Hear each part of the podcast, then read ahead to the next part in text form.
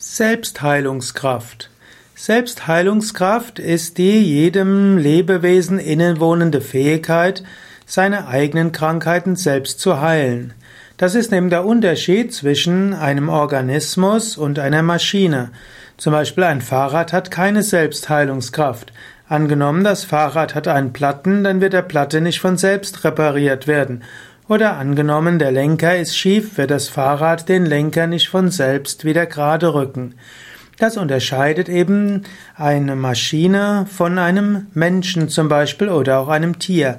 Angenommen, du hast eine kleine Wunde, dann gibt es eine Selbstheilungskraft in dir, die deinen Körper dazu veranlasst, die Wunde zu heilen.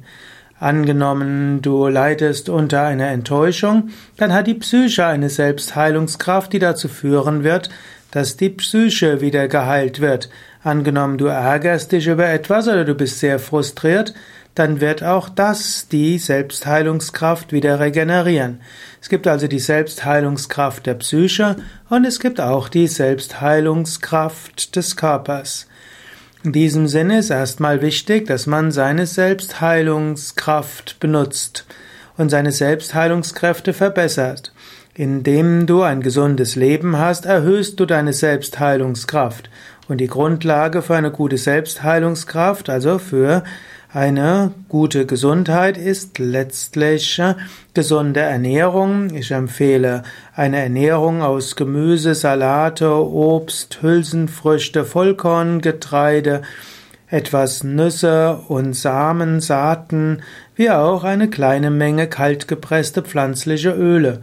Wenn du so dich ernährst, dann erhöht sich die Selbstheilungskraft. Und manchmal kannst du eine Form von Intensivkost haben, zum Beispiel eine Woche Fasten oder einen Monat lang Rohkost zu dir nehmen. Das erhöht deine Selbstheilungskräfte und sorgt dafür, dass dein Körper besser heilen kann.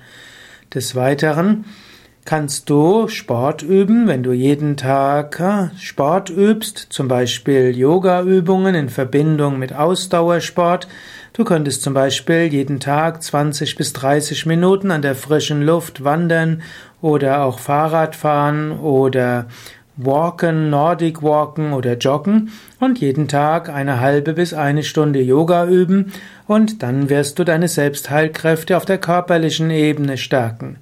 Dann gilt es auch jeden Tag Tiefenentspannungstechniken zu üben. Spätestens beim Einschlafen ist es gut, eine Tiefenentspannung zu üben.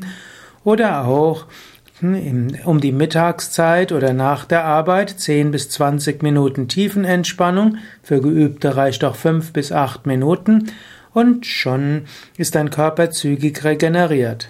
Es ist auch gut, ausreichend zu schlafen. Auch das ist etwas Wichtiges, um die Selbstheilungskraft zu fördern.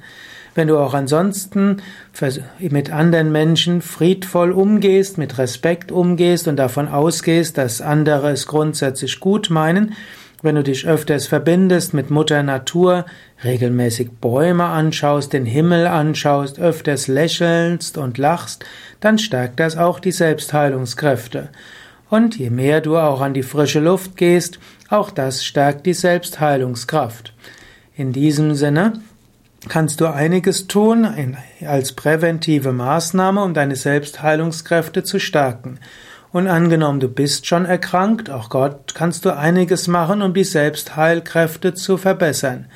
Selbstheilkräfte werden zwar auch manchmal genannt als Heilkräfte der Natur, und die Selbstheilungskraft kannst du aber auch dann fördern. Im, zum Beispiel kannst du noch gesünder essen, du kannst eine Schonkost haben, du kannst fasten, das hatte ich schon mal erwähnt. Darüber hinaus kannst du Kriyas üben, also Yoga-Reinigungstechniken oder im Ayurveda gibt es auch andere Methoden, um die Selbstheilungskraft zu stärken. Im, in einer bestimmten Medizinrichtung hat man auch von Wellness gesprochen, als eine Weise, die Selbstheilungskräfte zu stärken. Ursprünglich hieß der Wellness-Begriff, dass der Mensch gesünder ist als gesund, was heißt, dass er eine so starke Selbstheilungskraft hat, dass auch Störungen nicht sofort zur Krankheit führen. Es gibt jetzt auch einige Forschungen in die sogenannte Salutogenese, die eben fragt, wie wird der Mensch gesund und was ist der Ursprung für Gesundheit und Gesundung. Und indem man alles Mögliche macht, um ein gesundes Leben zu haben und Maßnahmen einleitet, die die Gesundheit fördern. Hm, in dem Maße wird man entweder gar nicht erst krank oder der Körper heilt selbst. Letztlich auch bei schulmedizinischen Maßnahmen ist es die Selbstheilungskraft, die heilt. Es ist nämlich keinesfalls so, dass der, dass der Arzt heilt. Es ist immer der eigene Körper, der heilt. Der Arzt kann diese Heilung unterstützen oder auch schaden.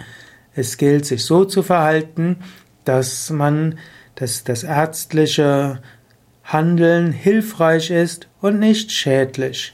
Und es ist auch gut, wenn man sowohl als Patient als auch als Arzt sich bewusst macht, dass der Körper sich selbst heilen muss.